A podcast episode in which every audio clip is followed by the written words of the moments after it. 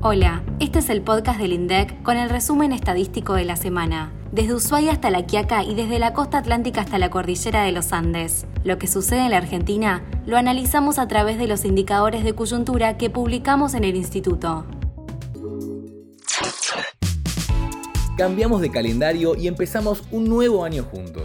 Y para arrancar renovados, este primer episodio de 2023 lo comenzamos a lo grande, o deberíamos decir con las grandes, porque presentamos los resultados anuales de la encuesta nacional a grandes empresas, la ENGE, que se realiza a las 500 empresas más grandes del país. En 2021 las grandes empresas aportaron casi un cuarto del valor bruto de la producción nacional. Primero que nada, definamos cómo se determina cuáles son las empresas más grandes. Lo que se tiene en cuenta son las ventas y los márgenes de intermediación financiera para estimar el valor de su producción. Y en función de ello, se seleccionan las de mayor valor. Toda la información que se usa proviene de los propios balances de las empresas, publicaciones económicas y encuestas económicas y datos de comercio exterior del INDEC. En esta oportunidad presentamos los resultados de 2021. La serie contiene los datos de 2016 con información referida al valor agregado, la inversión, la cantidad de puestos de trabajo y salarios pagados, las exportaciones e importaciones, los activos y pasivos y hasta el origen del capital. De las 500 empresas del panel, 196 son de origen nacional, una más que en 2020, y las 304 empresas restantes pertenecen a empresas con participación de capital extranjero. Lo interesante es que podés ver cada una de las variables que mencionamos antes según si son de capital nacional o extranjero. Así es. Las 500 empresas más grandes concentran el 7,4% de los puestos de trabajo asalariado registrado en la economía nacional y aportan el 24,6% del valor bruto de la producción nacional. Si tomamos el total de puestos según el origen del capital, el 39,2% corresponde a las empresas nacionales y el 60,8% a las extranjeras. Ahora bien, si consideramos las exportaciones, por ejemplo, el 16,8% del monto pertenece a las empresas nacionales, mientras que el 83,2% a las extranjeras. Les recomendamos repasar el cuadro 8.2 de la página 30 del informe para conocer la distribución según el origen del capital de los principales agregados macroeconómicos. Pero eso no es todo. Además tenés el detalle por sector de actividad.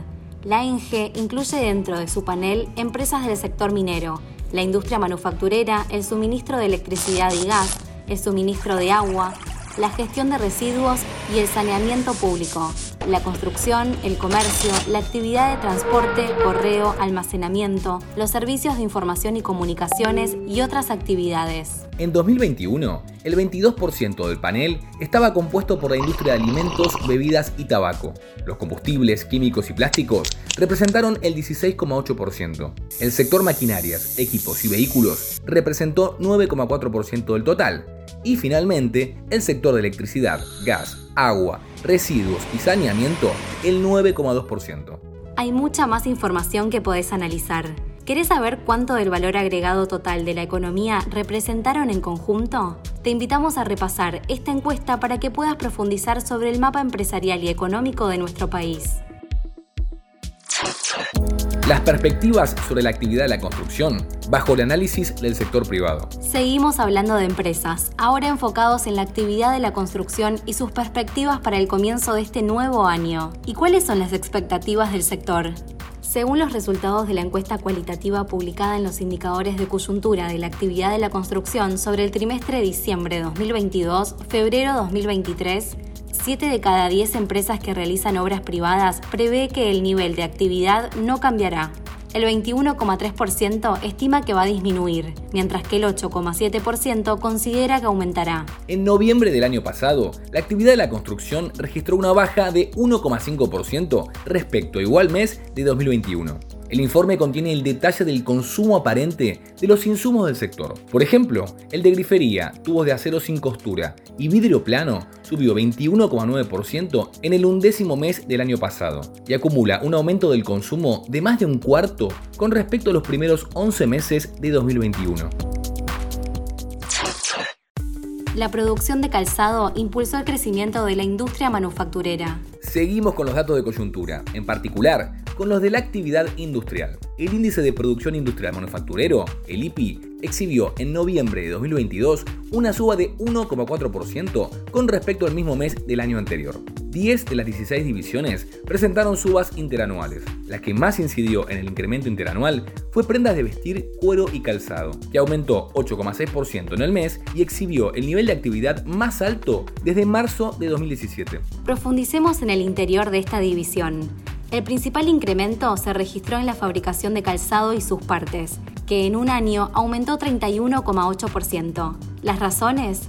Una mayor demanda de ciertos segmentos de calzado, dentro de los cuales se destaca el calzado deportivo y de zapato de seguridad y de trabajo. El podio de las otras divisiones, según su incidencia, lo completaron las industrias metálicas básicas y vehículos automotores, carrocerías, remolques y autopartes.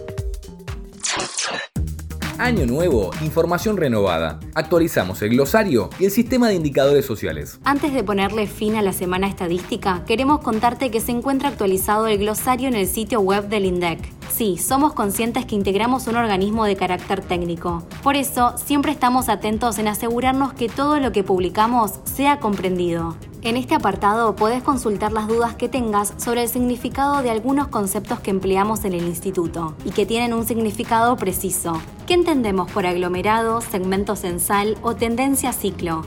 Encontrá las respuestas en la pestaña Servicios y herramientas de nuestro sitio web indec.gov.ar. Y hablando de renovaciones, ya está disponible la actualización del Sistema Integrado de Estadísticas Sociales, el CIES. En esta plataforma dinámica que lanzamos en julio de 2022, podés interactuar y acceder a la información estadística sobre el bienestar actual y futuro de la Argentina desde una perspectiva multidimensional. Es muy fácil de usar y muy útil. En esta renovación se agrega la sección Resumen, que incluye la evaluación reciente y la evolución temporal de cada dimensión a nivel total del país y un análisis comparativo de los indicadores de bienestar por cada jurisdicción. Hay disponibles más de 80 variantes sobre el bienestar de las personas, que incluye datos sobre la calidad de vida, educación, equilibrio entre la vida y el trabajo, así como las desigualdades verticales y horizontales y los riesgos futuros en indicadores de salud. Anímate a explorar este sistema que simplifica tu búsqueda de indicadores sociales.